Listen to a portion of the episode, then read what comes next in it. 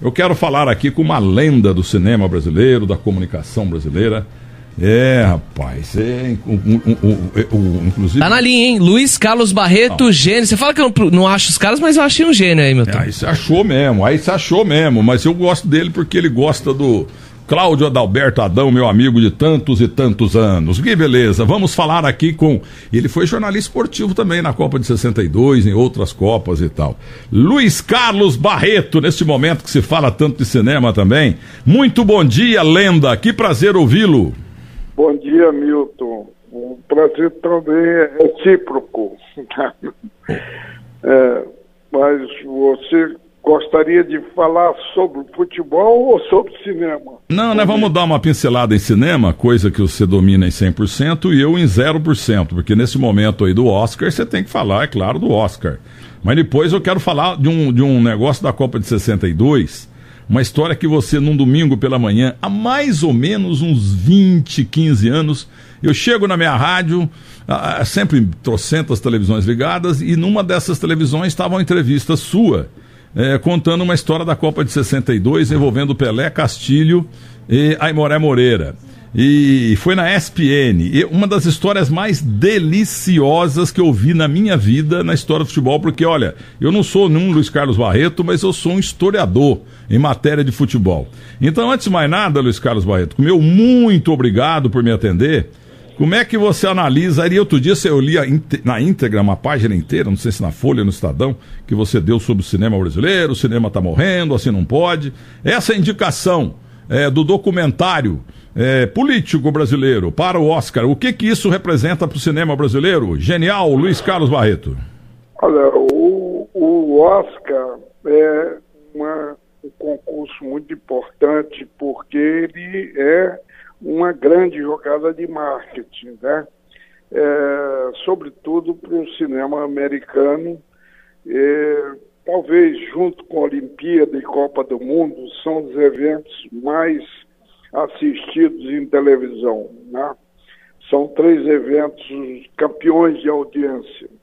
E o fato de ser selecionado para os finalistas do Oscar, como o o documentário da Petra foi, é muito importante, porque isso dá uma projeção internacional muito grande, abre mercado, evidentemente que o filme dela daqui para frente vai percorrer vários mercados internacionais, isso é muito importante, né? Essa visibilidade que o Oscar promove. Agora, Luiz Carlos Barreto, esse documentário tem chance de chegar lá na nota 10? Totalmente. É um documentário, independente do fato dele ter sido nomeado para o Oscar e tudo, é um documentário é, é dos, das coisas mais importantes que eu vi nos últimos anos sobre em, em matéria de documentário cinematográfico, né?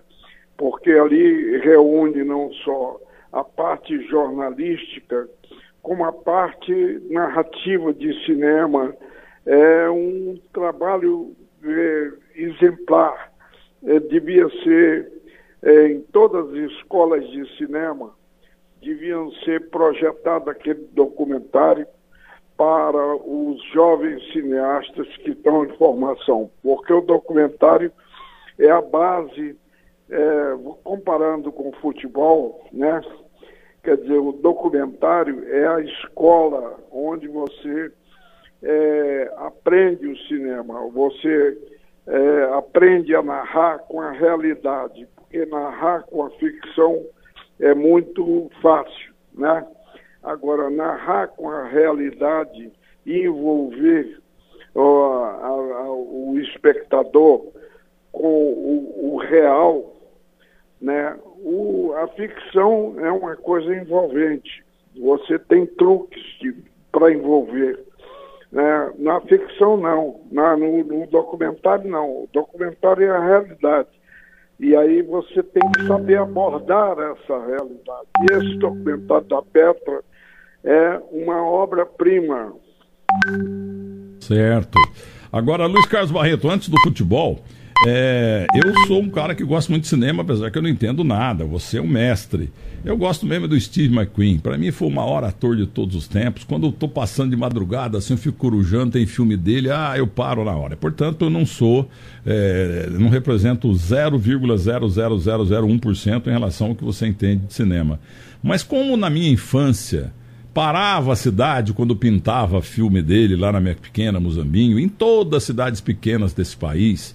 Eu, a minha pergunta pode ser simplória, tanto é que eu coloquei para 2 milhões e 100 mil seguidores no meu Twitter e eu fui xingado de simplório, de bobão, de bocó, etc e tal.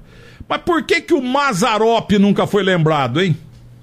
Pois é, isso é uma grande injustiça que se comete, porque o Mazarop era um gênio é um gênio do cinema popular. Né? O cinema é a arte essencialmente como o futebol, que é uma arte também, é, é essencialmente uma arte popular. Né? Ela não foi feita, o cinema não foi inventado para complicar a compreensão das coisas, ao contrário ela foi inventado o cinema como uma comunicação de massa, né? E do, do, permanece assim, né? desde a sua pré-história, da sua história, o cinema se desenvolveu como sendo uma comunicação de massa, né? É igual à ópera, a ópera no, no seu seus primeiros é, momentos de história, a ópera era um espetáculo popular. Depois ela foi se tornando um espetáculo para elite, né? Mas o, o, cinema ele tem que permanecer popular. E o Mazarop foi um gênio do cinema popular, né? da alma simples, do sertanejo, do homem do campo, é, uma, é um absurdo que esse homem não seja cultivado, não seja lembrado. Né? É, eu vou até aproveitar essa sua dica e vamos promover uma retrospectiva do Mazarop no Canal Brasil, né? do qual eu sou sócio e tal. Nós somos sócios, um grupo de cineastas junto com a, o Grupo Globo e vamos homenagear o Mazarop. Oh. Uma grande lembrança sua. Nossa, ouvir isso de você, meu Deus do céu.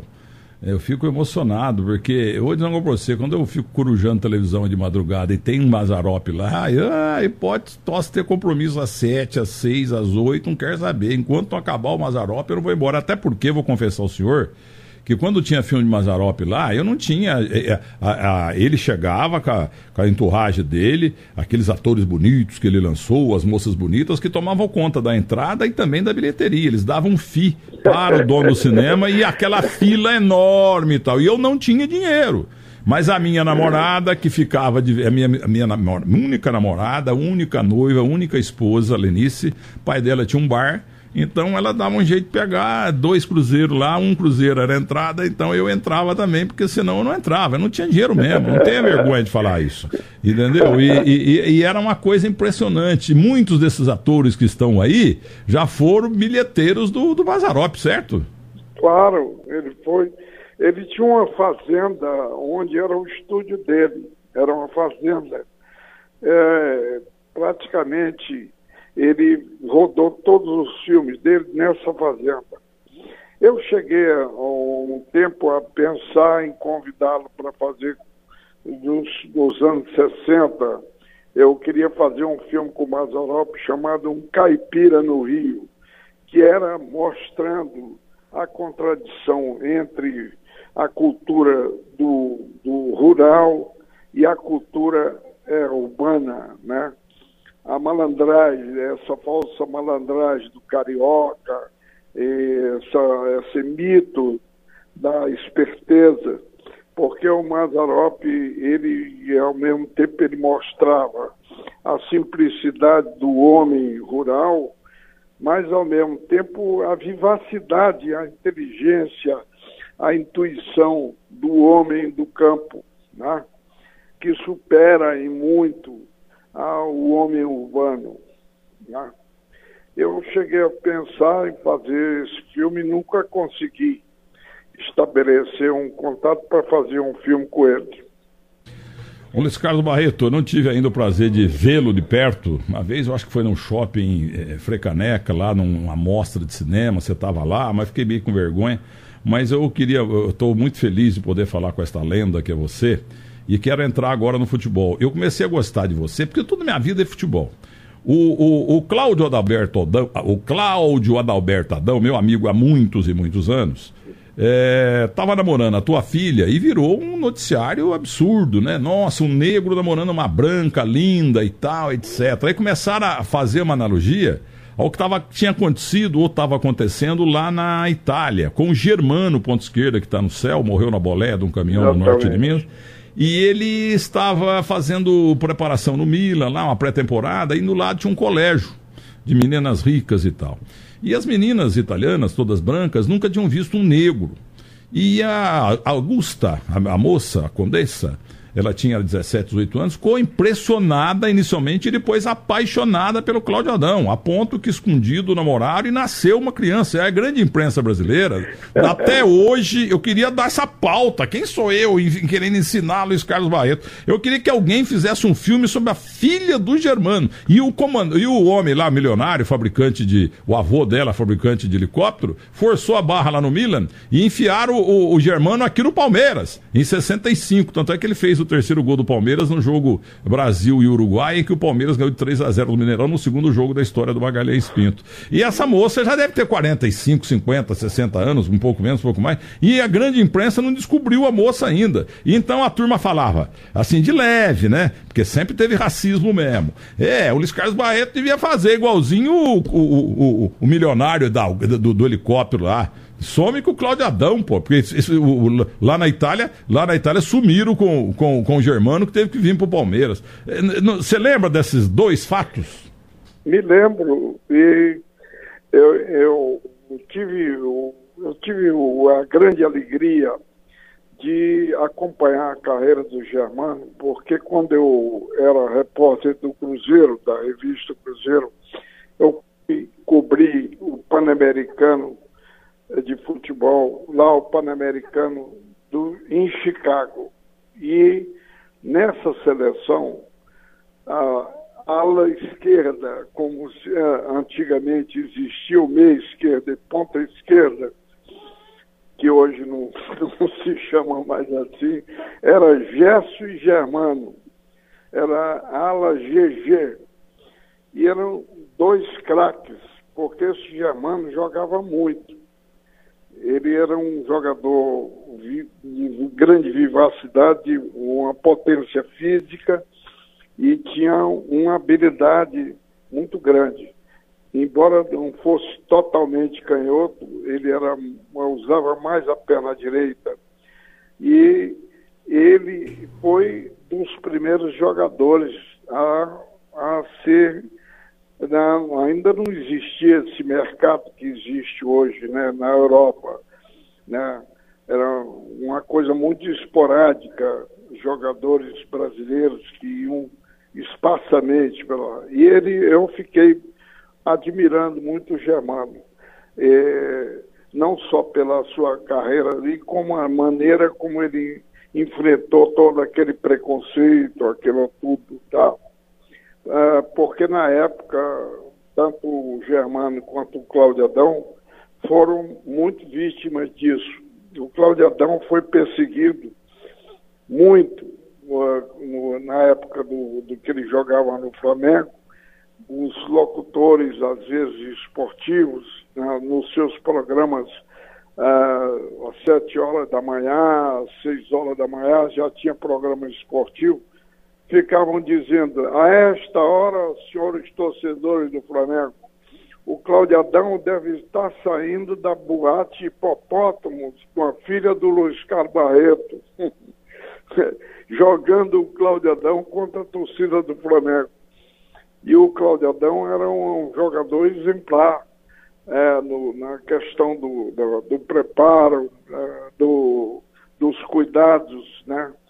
Né, era um jogador que não era esse E todo mundo achava que ele, pelo fato de namorar a minha filha, era um playboy. Ele nunca foi. Ele foi sempre uma pessoa muito séria. E você que é amigo dele sabe. E ele também de respeita muito, fala muito de você sempre. Ah, muito obrigado, porque é uma, uma história emocionante. Antes eu tenho uma outra história sua emocionante na Copa de 62. O Santos foi é jogar. é? O Santos, daqui a pouco eu vou lembrar uma história que você contou na SPN sobre a Copa de 62, ao lado do Armando Nogueira, de um outro companheiro, um comentarista gaúcho da Rádio Globo, que já faleceu. Me refresca a memória aí, como foi né, essa história Eu, eu, eu, eu vou contar, mas antes eu vou encerrar o Cláudio Adão aqui. O Cláudio Adão era uma espécie assim de Neymar, novo Pelezinho lá na Vila Belmiro e tal. E o Santos foi jogar em São José do Rio Preto, no velho estádio, no velho estádio Mário Alves Mendonça, que hoje é um supermercado chamado Atacadão. Alô? Oi, tá, tá ouvindo melhor agora? Alô? Tá ouvindo? Alô?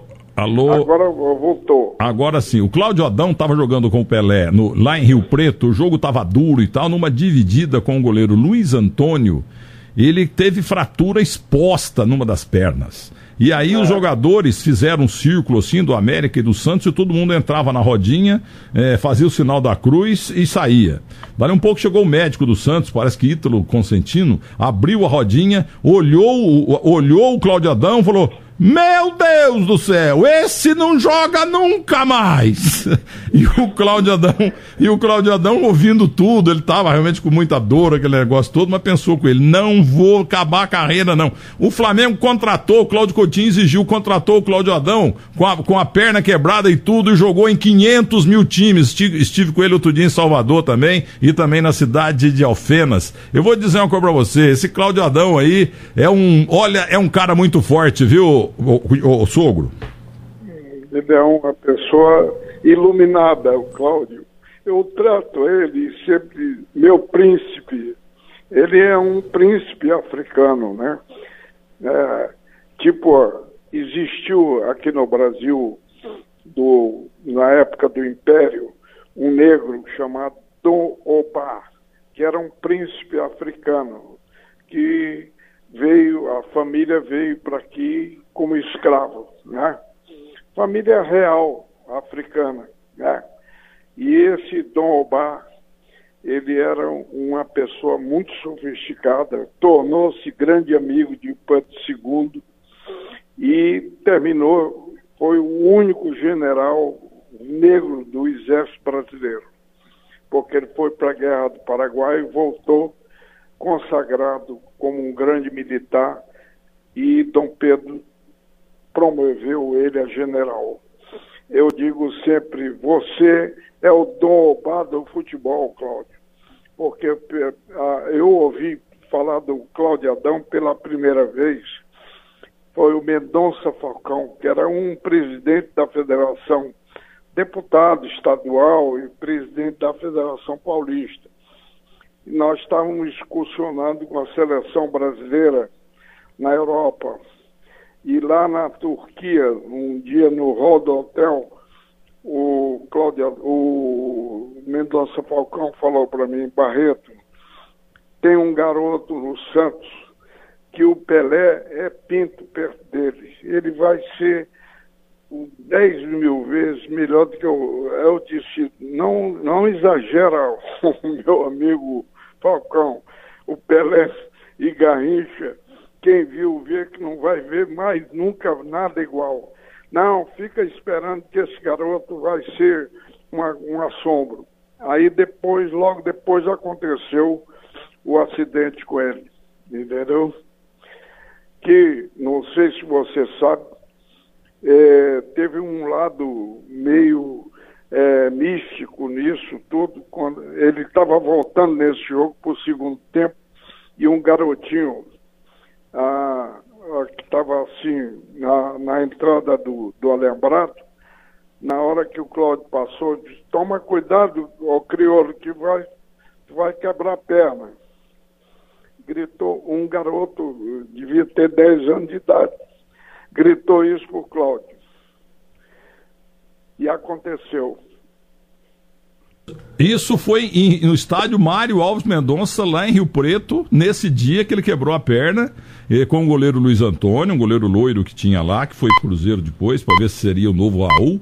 E o Cláudio Adão me contou isso aqui na Rádio Bandeirantes. Ele ia entrando ao lado do Pelé e um molequinho é. chegou e falou: Olha, você vai quebrar a perna hoje. Aí é. rolou o primeiro tempo, normal. No fim do primeiro tempo, ele quebra a perna mesmo, de forma que o médico falou: Ei, esse não joga nunca mais. Foi uma fratura exposta, entendeu? Sangue para tudo quanto é lado. Aí quando ele estava saindo de campo, o Cláudio Adão contou aqui na Bandeirantes, o moleque falou: Eu não falei? é brincadeira, mano. Agora, o, o, o, meu caro grande Luiz Carlos Barreto, agora eu quero a história que eu achei uma das mais maravilhosas, porque tem muito folclore, tem muita mentira no futebol, sabe? Algumas, algumas mentiras deliciosas e tal, sobre os jogadores de ontem e tal. Mas eu estava assistindo a. a aqui na Bandeirantes, como na rádio que eu trabalhava, sempre tem um monte de, de, de televisão. E um dos canais estava sintonizado, já faz uns 15, 20 anos, uh, na ESPN. E ali estava rolando uma entrevista deliciosa com você. E você contando, eu vou dar mais ou menos, depois você dá mais detalhes, que você estava no meio do campo, eh, um dia antes de Brasil e México, em 62, lá no Chile, no apronto do técnico Emoré Moreira para pegar o Chile, para pegar o México no outro dia. Então os jogadores eram só 22, tinha 22 jogadores ali perto da grande área. E o, o, o ele, Aimoré Moreira, e também o, o, o, preparador físico Paulo Amaral. Conversaram, conversaram, conversaram, e você, na beirada do campo, você estava com o Armando Nogueira e com o Luiz Mendes, você contando é. na SPN. E eu falei, gente, o que, que vai dar isso? Aí dali um pouco você contou, olha, depois que o, que o Aimoré falou, falou, falou, ele pega duas bolas, o Aimoré, duas bolas com um debaixo, do cara abraço, chamou o Castilho e chamou o Pelé e foram lá pro outro gol. E vocês três estavam junto com um monte de jornalista no meio do campo, ali do lado de fora. Aí você piscou pro Armando Nogueira, só, o que, que será isso, pô? Tá levando o Castilho e o Pelé lá pro outro gol com duas bolas, vamos lá. E vocês foram e ficaram atrás do gol. E o Aimoré Moreira, sentindo três caras importantes, Luiz Carlos Barreto, Luiz Mendes e o Armando Nogueira, o Aimoré falou: foi bom vocês estarem aqui porque vocês vão ver um treinamento especial. O Pelé não anda bem em bola rolando pela direita e pela esquerda em bola rolando. Ele é bom em tudo, cabeça, mata no peito, bater falta, pênalti e tal, mas bola rasteira, bola alta, agora bola rasteira ele anda claudicando. Bom, então vamos ver. Aí ele fica no bico da, do lado direito, rola a bola, cinco bolas pro Pelé, o Pelé de, de pé esquerdo, 5 a 0 no Castilho, que era um goleiraço. Mudou de lado, mais cinco bolas pro Pelé no pé direito. 5 a 0 pro Pelé, 10 a 0 no Castilho. Aí ele pegou e falou pros dois: pode voltar lá, pode voltar lá com, com o Paulo Amaral, vai lá fazer física. E ele pegou as duas bolas debaixo do braço, chegou pro 6-3 e falou assim: Não falei? Se eu não treino, ele não aprende. Você contou isso na SPN. Olha, eu só queria preservar um pouco a memória do Aimoré, que era uma grande figura. Mas esse episódio foi o Paulo Amaral. Ah, foi o Paulo Amaral? É, o Paulo Amaral é que é, resolveu dizer que, diz, olha, eu descobri que o Pelé, o Edson, ele não chamava o Pelé de Pelé. O Edson não sabe chutar a bola rolando. Eu e o Luiz Mendes e o Armando ficamos de boca aberta. Aí fomos ver. E era ele, Paulo Amaral, que rolava a bola e o Pelé acertou toda. E aí ele foi a vocês e falou: tá vendo? Se eu não ensino, ele não aprende. É, é treinei tanto que ele aprendeu. Ô, ô, ô, ô Luiz Carlos Barreto, essa é uma das melhores. Eu errei no, pelo que me lembrava, não foi o Amoré, foi o Paulo Amaral. Para mim, o Paulo Amaral tinha ficado lá fazendo a física para os outros 20 e tal. Mas a verdade é que essa história foi. Mas eu, eu comecei a rir. E o operador Arthur Figueroa, que era meu operador, falou: vai, abriu, abriu, ele abriu o microfone. Eu falei: não, não, não, põe comercial, põe comercial. Porque eu não estava conseguindo falar. Porque eu não estava conseguindo falar. Porque essa história foi deliciosa. Ó. Tá vendo? E para três feras, né? Você, o, o Luiz Mendes e o, e o, Armando Nogueira. Tá vendo? Você não ensina, ele não aprende. é demais, né? Tem outra, né? Agora, eu estou preparando um momento um seriado de histórias, as histórias e histórias do futebol brasileiro, da seleção. Então, eu acompanhei a Copa de 50, a, a, de, a de 38 eu era garoto, tinha 10 anos, acompanhei pelo rádio. Mas pessoalmente acompanhei a de 50, a de 60, a 62, 58, 54, 58, 62 e 66 eu voltei do meio do caminho, né? Porque eu vi que aqui as histórias que eu presenciei. Então eu estou fazendo um programa que eu estou filmando e gravando som das histórias da Copa, as histórias que não foram contadas da Copa. E para contar histórias exatamente dos bastidores da, das concentrações que na época não tinha esse negócio de entrevista coletiva. A gente era, é, você ainda pegou essa época, você é jovem, mas no, antigamente você era amigo dos jogadores, entrava no quarto deles, batia papo, né? A gente fazia conferências, é, entrevista no quarto com os jogadores, é, uma coisa mais íntima, menos marqueteira, né? Mas eu estou gravando essas histórias todas, da, das Copas todas, desde 50 até 70, né? Então, se você estava em 58, tem uma que o Dino Sani, que infelizmente não está podendo falar, está com princípio de, de mal de Alzheimer, ele falou que foi mentira, mas se foi mentira, mas é uma pena ter sido mentira, mas é engraçada demais. Que o Brasil, que o Paulo Machado Carvalho, ele falava, ó, 10 e meia. Vocês podem jantar, ganhamos jogo hoje, você pode ir à beirada do hotel e tal, mas ó, 10 e meia, 10 e 31, vou cortar o bicho. Ah, é? Tá bom. Aí 10 e meia, 11 horas, meio-dia, e o Marechal do Carvalho, Paulo Machado Carvalho foi no quarto do, do Pepe e do Garrincha. O Garrincha era companheiro de quarto dele, né? Aí o Pepe já estava dormindo, duas da manhã, o Paulo Machado acordou com jeito e falou: O que, que houve, Marechal? Não, é que o Garrincha deve ter errado o hotel. Errado nada, não vem com essa história, não. Onde é que ele tá? Ele pegou, contou, que era um, para não dizer outra palavra, estava num inferninho ali do lado, né? E aí o, o, o, Paulo Machado foi lá, foi lá na boate, e o, lá num canto estava o Garrincha, cercado por cinco, seis loiras, era melão para tudo quanto é lado. E aí ele chega, o Paulo Machado, pé ante pé, e com as duas mãos assim na, nas cadeiras, e fala: Bonito, hein, seu Mané? Três da manhã, que bonito, hein, seu Mané? Aí o Mané, Doutor Paulo, o senhor também aqui na zona?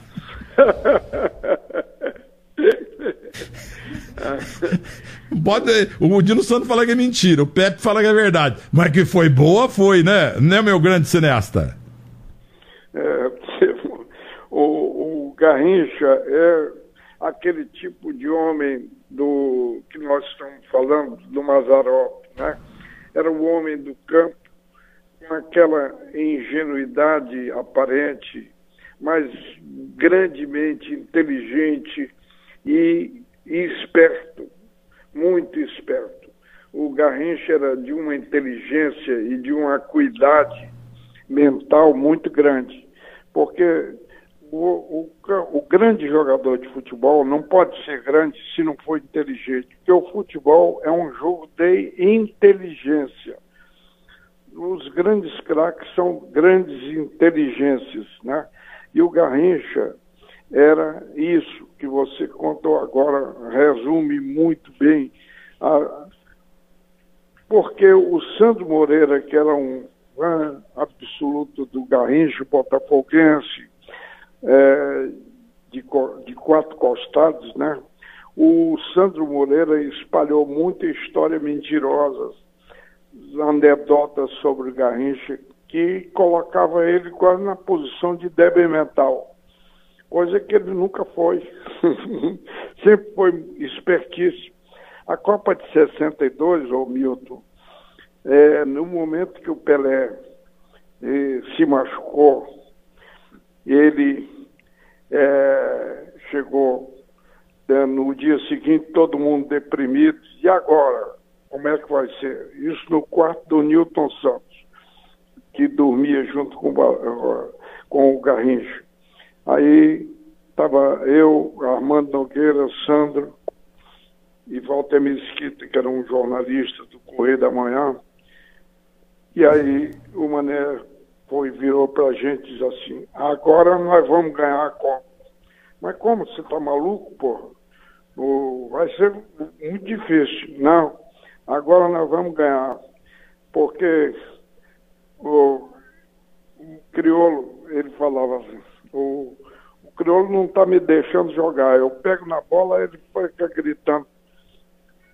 Solta a bola, Pelé. Solta a bola. Solta a bola, Mané. Solta a bola. E eu tô, eu tô envergonhado. Não, não, não, não tô conseguindo jogar meu jogo. Agora eu vou jogar. Isso aí, a gente. Ah, Mané, você, você tem que fazer muita força para ganhar essa Copa, porque o Pelé é meio time. Vocês dois são os dois juntos vale por 22 jogadores. Aí ele falou, não, mas agora nós vamos ganhar. Porque nessa época o Pelé e o Garrincha eu, o, estavam é, disputando aquela fama de 58. Então, o Garrincha era muito, é, vamos dizer, é, vacinado contra a fama. Ele não tinha nenhuma noção da, da, da importância que ele tinha. Ele, futebol para ele era, era um, um prazer jogar. Ele nunca, nunca uh, leu um contrato, nunca ele assinava um contrato e achava muito esquisito pagarem para ele jogar, porque ele tinha muita alegria de jogar. Né? Ele jogava porque gostava do futebol. Isso era uma coisa que nunca ninguém entendeu direito. Ele era tratado como irresponsável. Em 58 ele estava barrado no, no, no, no, início da Copa, não era ele o titular, era o Joel. Porque o Nascimento, Carlos Nascimento, que era o supervisor, achava que ele era irresponsável, que era... Quem escalou o Mané, na verdade, foi o Paulo Machado de Cavalho, que no, jogo com a, com a Rússia, se a gente não ganhasse aquele jogo, estava fora da Copa. E o Paulo Machado começou a conversar com todo mundo. Os jogadores de São Paulo que jogavam contra o Garrincha, o que, que achavam do Garrincha. Todo mundo dizia, o Oreco disse, doutor Paulo, no dia que eu, na véspera do jogo que eu tenho contra o Garrincha, eu não durmo uma noite inteira pensando como é que eu vou marcar ele. E o Paulo Machado então chegou para o Wilton Gozzi, que era o médico, e falou, doutor, precisa machucar o Joel. O Joel foi dado como cansaço muscular para poder entrar o Garrincha. Entendeu? Você é, você, é, você é simplesmente brilhante. Joel Martins, ponta direita do Flamengo. Joel Moacir, Henrique Dida e Zagallo, depois Babá. Mas olha, vamos, ô Milton, quando eu for a São Paulo, gostaria de estar com você pessoalmente para a gente é, tomar um café e contar histórias um para o outro. Vamos, vamos, tomar, vamos tomar um vinho aqui no Barbacoa, no Rancho Português, que agora tem aí no Rio também. E traz o Cláudio Adão. Cláudio Adão, ele faz muito eventos beneficentes, entendeu? Um diretor do Magazine Luiza, Gozzi, Cole, Cole, ele reúne eh, Rondinelli, Adílio, é, sabe, esses grandes jogadores, Andrade, e fazem jogos beneficentes no Brasil inteiro entendeu? Associação dos Jogadores Master do Flamengo. E o Cláudio Adão é um dos líderes. Estive com ele em São José do Rio Pardo, estive várias vezes nesses cantão do Brasil. Eu faço muito evento corporativo lá em Salvador. Aniversário do Bahia, eu apresentei lá. O Cláudio Adão chegou, parou, parou a festa. É, quer dizer, ele ganhou mais aplausos até do que, do que os campeões da Taça Brasil remanescentes de 59. O Cláudio Adão é amado em todo o Brasil e no meu Santos Futebol Clube também. Mas para terminar, genial Luiz Carlos Barreto. Vou dizer uma coisa para você. Se o meu nome fosse Milton Neves Feola, eu ganhava a Copa de 58. É, eu ganhava a Copa de 66.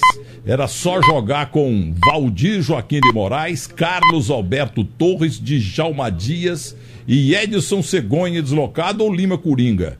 Meio campo com o Dino Sani, a quarta zaga ali tinha que jogar Roberto Dias. Entendeu? É, é, Dino Sani e Roberto Dias. E o ataque, o ataque Jairzinho, Tostão, Pelé e Edu. Entendeu? E o Rivelino também. O Rivelino, o Rivelino em 66 já era um dos melhores jogadores do mundo. Nem foi convocado. O Edu foi convocado, o maior 11 da história, mas não jogou nem um minuto. Eu vou dizer uma coisa pra você. O Fiola parece que fez aquela Copa do Mundo lá para perder por ordem do João Avelange. Mas línguas diz o seguinte: é, ah, é.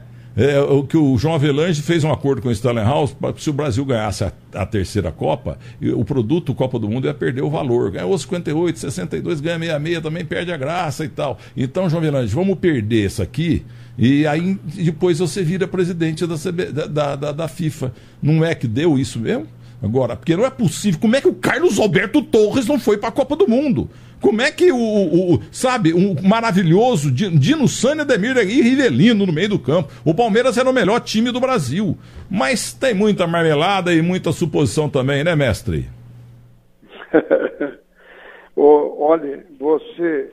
É, você sabe que a semana que. Agora, na semana que vem, o Cláudio Adão vai ser homenageado lá no Peru. Eles, até hoje, ele é o recordista de goleador do número de gols no campeonato peruano, que ele marcou, bateu todos os recordes de um outro jogador peruano que foi um grande ídolo, era um centroavante peruano que até hoje é um ícone do futebol peruano. Né? e o Cláudio Adão bateu o recorde desse, desse goleador peruano. Ele foi, o Sport Boys está chamando ele para fazer uma homenagem é, comemorando não sei quantos anos lá do recorde que ele bateu. E, e o Cláudio Adão tem sido um, um, uma, um exemplo para um exemplo de jogador e não conseguiu, dado o preconceito racial, não conseguiu, na época, ser técnico de futebol, que era uma coisa que ele sonhava em ser, transmitir o que ele, o que ele sabia de futebol, transmitir. Mas isso no Brasil, agora que está começando a ter alguns técnicos negros que estão sendo chamados. Né?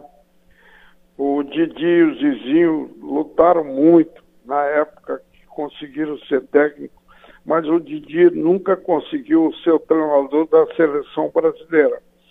E foi lá no Peru que ele foi conseguir disputar uma Copa do Mundo como técnico e, le e levou o futebol peruano a participar como um do destaque da Copa lá no México, né, de 70. Você deve ter lembrado. Claro. A, a participação do Peru foi brilhante lá. Muito, E o Didi nunca conseguiu ser treinador da seleção brasileira. E olha, o, o, mestre Luiz Carlos Barreto, um dia lá em São José do Rio Pardo, o Cláudio Adalberto Adão, eu sempre chamei o Cláudio Adão de Cláudio Adalberto Adão. Aí ele falou para mim, Milton Neves, você faz uma boa televisão e tal, mas você tem que falar mais aí que não tem técnico negro. Por que, que tem tão pouco técnico negro no Brasil? Você tem que falar, você tem que falar. Agora, Cláudio Adão, eu já vi sogro gostar do genro, viu? É, olha pra você ver. o, o Denilson pisou na bola lá e desquitou. Teve que desquitar o Denilson Show. A mulher largou dele porque o pai dele, o sogrão, não gosta do Denilson. Denilson é pinta brava. Agora, o Luiz Carlos Barreto gosta de você. É como se fosse o, você o filho e a, e a tua esposa que tivesse casado com você, quer dizer, você casou com ela. O homem te ama, Luiz Carlos Barreto, te ama, Cláudio Adalberto Adão. É, mas eu, mas eu, eu amo eu, eu amo mesmo. Eu, eu considero o Cláudio um, mais do que um genro, mais do que um filho. É um filho, amigo, um companheiro de, de uma lealdade, de uma generosidade muito grande. Né?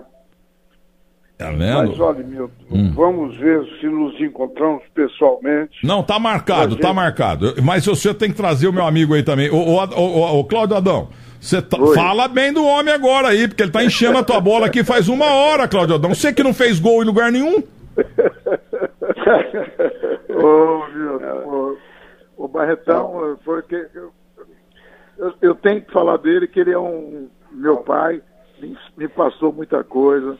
Eu aprendi muito com esse homem aí, né, pela, pela alegria que ele tem, nem de torcer futebol, e a alegria da, que ele tem na família dele, que não tenho o que falar. Graças a Deus, caí numa família maravilhosa, uma, uma família que joga você para frente. Então, isso aí, pô, tem que pedir Papai do Céu para abençoar. E vai sempre abençoar. Luiz Carlos Barreto é o nosso Spielberg, entendeu? É, nós temos que elogiar quem tem talento. Por isso que eu falei, o, o nosso Mazarop podia ter sido pelo menos uma vez indicado para o tal Oscar aí. Agora, né, o, teu, o teu sogro é tão bem informado e lúcido que ele lembrou daquela história que você me contou outro dia aqui, Claudio Adão, que você entrou no Mário Alves Mendonça, Santos e América, e você tá entrando enfileirado ao lado do Pelé, chega um molequinho, você vai quebrar a perna hoje. E quebrou mesmo, pô. É incrível, é impressionante essa história, né? É, é uma história que parece ficção, né? É, mas olhe, vamos ver se é, nos encontramos para fazer um papo mais longo ainda do que esse que nós, nós, nós eu te peço desculpa porque eu, como todo nordestino eu gosto de falar eu gosto de Eu também, eu também gosto, mineiro. O senhor está com uma lucidez espetacular. O senhor parece que está com 18 anos, entendeu? Se eu só liberar o Cláudio Adão. Ô, Cláudio Adão, aí o moleque, o, o, Santos está entrando em campo, o moleque chega e fala: Você vai quebrar a perna hoje. Aí dali um pouco quebrou mesmo. Aí saindo de maca, moleque. Não falei! Ô, oh, capeta esse moleque! É. Ô, Milton. É. Foi, foi. É, passou, né? Ficou só na, na, memória. É, e o médico falou: esse não joga nunca mais. Jogou 200 anos em 570 times. Ô, Luiz Carlos Barreto, vamos fazer um filme sobre isso, Luiz Carlos Barreto. Vamos fazer um filme. Vamos. Quando você me falou aí na filha do Germano, né? É. Ela está em São Paulo? Não, ninguém acha. A grande imprensa, a nossa Band, o UOL, a Globo, ninguém acha a filha do Germano, o Germano irmão do Filho Maravilha, do Michila, tinha o médio volante. Ele morreu a bordo de um, da boleia de um caminhão, trabalhando na roça lá em Conselheiro Pena, norte de Minas, de onde ele veio. E tinha mais um quarto filho, era o Fio, o Fio Maravilha, o Michila e o Germano. Então essa moça já com certeza tem filhos, é que vão 50 anos, né? E, e, a imprensa brasileira até agora não, não descobriu a moça, viu, Claudio Adão? Tava contando é. pro teu sogro. Porque na época que você namorava a Paula, né? É, uhum. A turma, você tá vendo? Lá na Itália não tinha essa colher de chá, não. Porque lá o dono da, da fábrica, de, de da fábrica de, de, de, helicóptero não deixou o Germano ficar com a condensa. Mandou ele pro Palmeiras aqui em 66, 65. Agora, o teu sogro, Luiz Carlos Barreto, com a outra cabeça, lá atrás, e ele falou: se fosse para escolher mil caras aí, eu ficaria com o Cláudio Adão. Entendeu? O melhor, o melhor genro que eu já tive. Pô, e, e, e, o Barretão é o melhor sogro que eu já. Mas ó, agora em março eu estou indo à Itália, em março, porque vai ter uma conferência lá em, em Assis que o Papa Francisco está fazendo sobre a conferência sobre a economia da morte e economia da vida. Ele quer reunir lá o, pessoas de, dos mais diferentes setores da atividade humana e tal, para discutir sobre os rumos da humanidade baseado no princípio econômico, né? Que existe uma economia que é a economia da morte e a economia da vida. É, nós estamos vivendo a economia da morte, né? O mundo se destruindo, se autodestruindo. Na, você não sei se você viu ontem aqui o, a televisão, os jornais é, televisivos de 8 horas, 10 horas, todos com catástrofes no mundo inteiro, né, para todo lado, incêndio de floresta, inundações. Teve uma cidade aqui do Espírito Santo que foi destruída, parecia um terremoto. Né? Tudo isso é fruto do descaso que a gente está tendo com a natureza. Eu não sou um fanático, um radical ecologista, mas eu acho que o principal criação da natureza é o homem. Nós fazemos parte da natureza. Nós somos tão importantes quanto as árvores. Então, a gente tem que cuidar da, da natureza porque nós fazemos parte da natureza. E se a natureza se destruir, nós estamos nos destruindo. Então, Milton, você que é um comunicador com grande repercussão popular e tudo, é, você deve incluir na tua pauta, né, para que o, os ídolos do futebol se engajem nessa luta pela natureza, né? entendeu? Nós Parabéns. temos que salvar a, a nossa pele, porque eu, eu cuidando da, de uma árvore, estou cuidando de mim mesmo, né? Parabéns, parabéns. Está aí o pernambucano Luiz Carlos eu, eu Barreto dando uma essa aula. mensagem aí no teu programa. Eu sei que é um programa de grande penetração popular e é importante que isso seja conscientizado. Né? Ô mestre, e como você vai para Assisi, é, eu estive lá durante a Copa de 90, então eu quero terminar esse papo aqui lendo rapidamente a oração de São Francisco. É, ele estará lá atrás de alguma coluna, escondido lá, enquanto houver a, a, o evento que você, do qual você vai participar. É, o evento do qual você vai participar. E já já o meu boa tarde ao Claudadão. Oração de São Francisco. Oração É, pela paz. Senhor, fazei de mim um instrumento da vossa paz. Onde há ódio, que eu leve o amor. Onde há ofensa, que eu leve o perdão. Onde há discórdia, que eu leve a união. Onde há dúvida, que eu leve a fé. Onde há erro, que eu leve a verdade. Onde há desespero, que eu leve a esperança. Onde há tristeza, que eu leve a alegria. Onde há trevas, que eu leve a luz. Ó Mestre, fazei que eu procure mais, consolar que ser consolado, compreender que ser compreendido, amar que ser amado, pois é dando que se recebe, é perdoando que se é perdoado e é morrendo que se vive para a vida eterna. São Francisco de Assisi.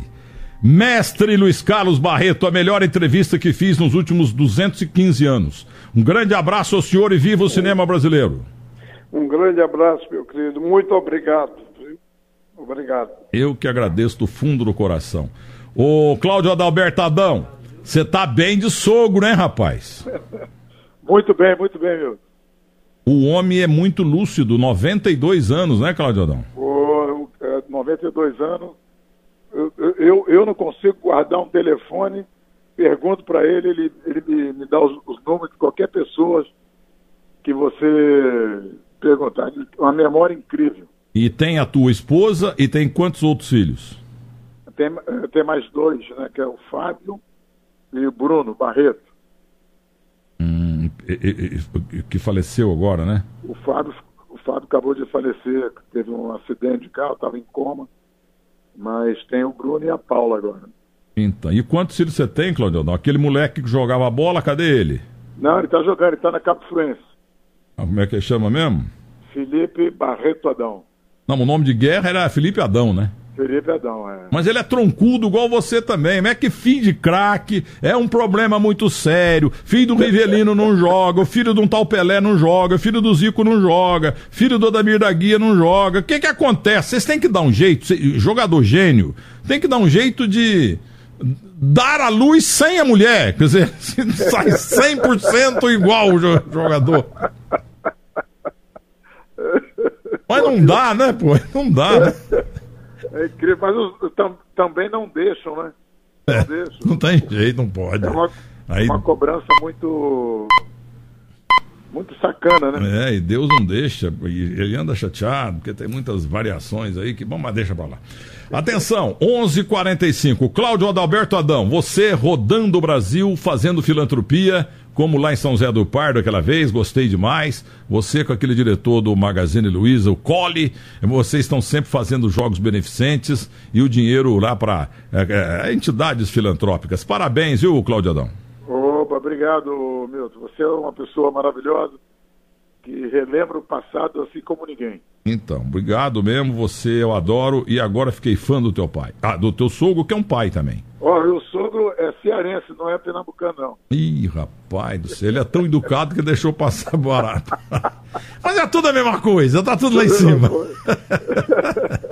Um abraço, Cláudio Adão. Valeu, Milton. Muito obrigado. No Rio. Hã? Se no Rio, me liga. Ah, tá, vamos jantar aí no Rancho Português do Rio de Janeiro. Você é meu Isso. convidado. E vou levar o Barretão. Leva, leva. E vocês não vêm a São Paulo de vez em quando? Vem, vamos, vamos. Vamos. Então me liga. O, Tá o meu assessor aqui, que por sinal casou ontem e veio trabalhar hoje, tinha coisa muito mais importante para fazer, mas veio trabalhar. O Guilherme Simad, ele vai anotar. O meu celular vai passar para você, tá bom? Tá bom, tá bom, Milton. Obrigado, obrigado. Valeu. Despague. Cláudio Adalberto Adão.